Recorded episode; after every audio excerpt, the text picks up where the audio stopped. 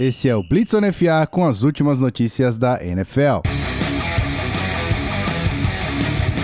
Olá, querido ouvinte. Não se assusta não com a minha presença aqui, tá? Nesse podcast. Mas sim, sou eu, Gui Della Coleta, seu editor preferido. Tô travestido de Rafão Martins para fazer esse blitz aqui e tentar te passar uma perspectiva do Zona FA sobre essa trade envolvendo o safety Minka Fitzpatrick, o Miami Dolphins e o Pittsburgh Steelers. Bora lá?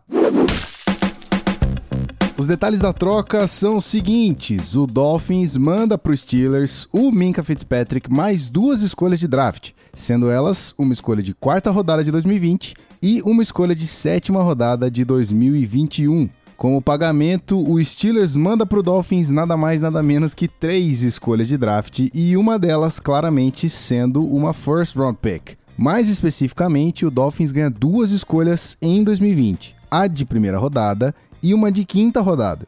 E para fechar, em 2021, recebe uma escolha de sexta rodada vindas do Pittsburgh Steelers.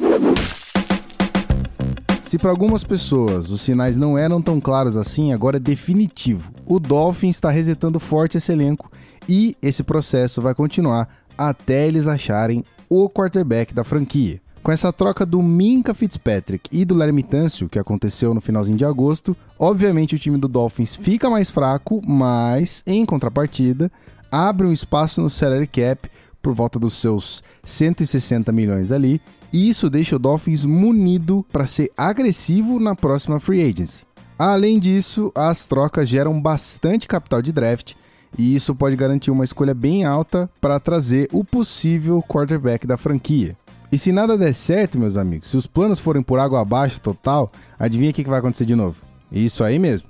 Mais um reset, com outra staff, tudo isso para buscar o próximo franchise quarterback. E não tem como fugir disso.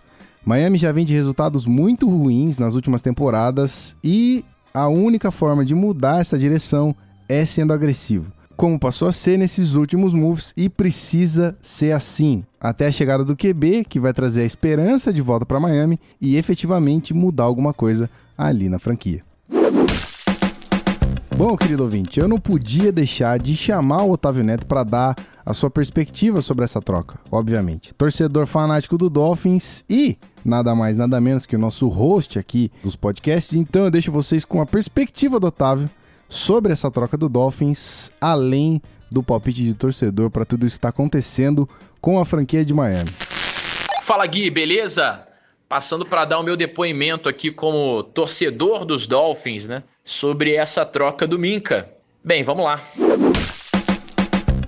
O Fitzpatrick, para mim, era um dos meus jogadores favoritos uh, desse roster de Miami, né? Uh, e essa tem sido talvez a, a parte mais dolorosa desse rebuild de Miami, que é se desfazer de estrelas, de astros que tinham a cara da franquia e que tinham identificação com os torcedores, né? Uh, não considero o Larry Mitancio nessa prateleira, mas o Kenny Stills, por exemplo, apesar de não ser um jogador tão jovem quanto os outros dois, é, era um outro jogador muito querido, né? Pela, pela comunidade de Miami, pelos torcedores dos Dolphins. É, falando exclusivamente do Fitzpatrick, é, eu cheguei a twittar durante a semana que eu não considerava a troca dele em nenhuma circunstância um bom negócio para os Dolphins, mas hoje, vide as circunstâncias aí da troca e de como tudo aconteceu, eu acho que foi um baita negócio para Miami, né?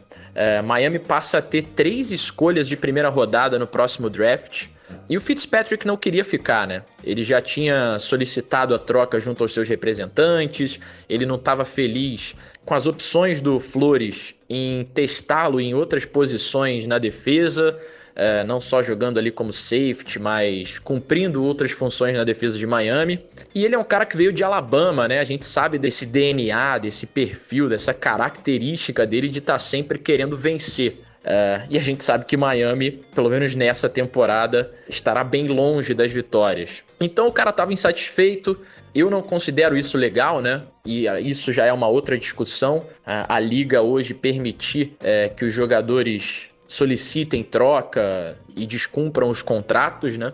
Mas assim, o Fitzpatrick era um cara first rounder, de 22 anos, extremamente versátil, extremamente atlético, que pode jogar em várias é, funções diferentes dentro da defesa. É um cara que no extracampo também é, não produz problemas, né? Ele raramente se, se lesiona, ele não se envolve em polêmicas.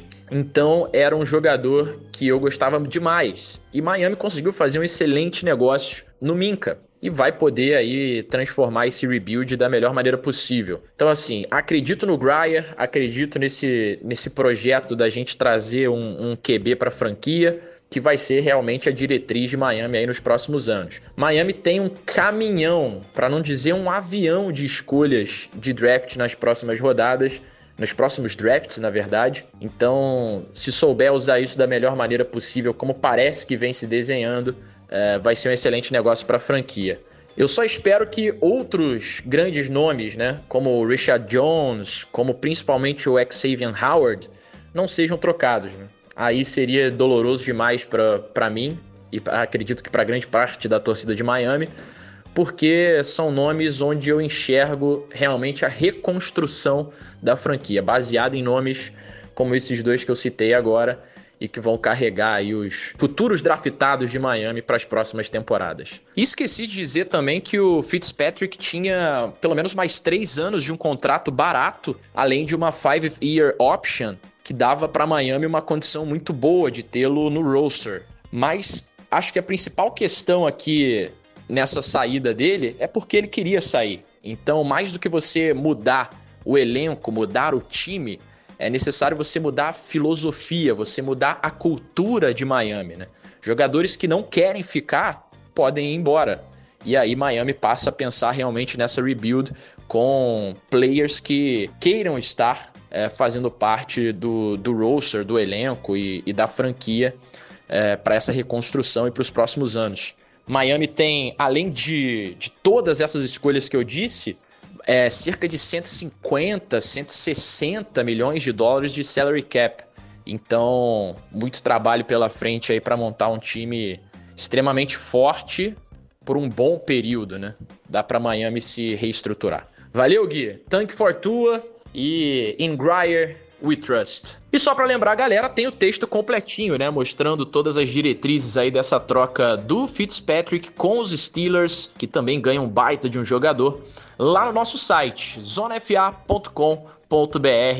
Sempre a melhor cobertura do futebol americano. Valeu, Gui, um abraço, tamo junto. É isso, ouvinte, mais um Blitz concluído. A troca do Minka Fitzpatrick explicada aqui para vocês, com o palpite do Otávio Neto. E eu não posso deixar de lembrar você que a gente tem um clube de assinaturas lá no picpay.me barra canal Zona FA. Ou se você preferir, tá tudo aqui no link do post, beleza? Eu vou me despedindo por aqui, saindo do post de host e voltando para os botõezinhos aqui na edição. Eu agradeço a oportunidade mais uma vez por falar com vocês. Espero que vocês tenham gostado de mais um Blitz. E não se esqueça, ajuste a sua proteção, prestar bastante atenção nos linebackers, que a qualquer momento pode ser que venha outra Blitz e você tem que estar preparado para isso. Beleza? Um abraço, é nós e valeu!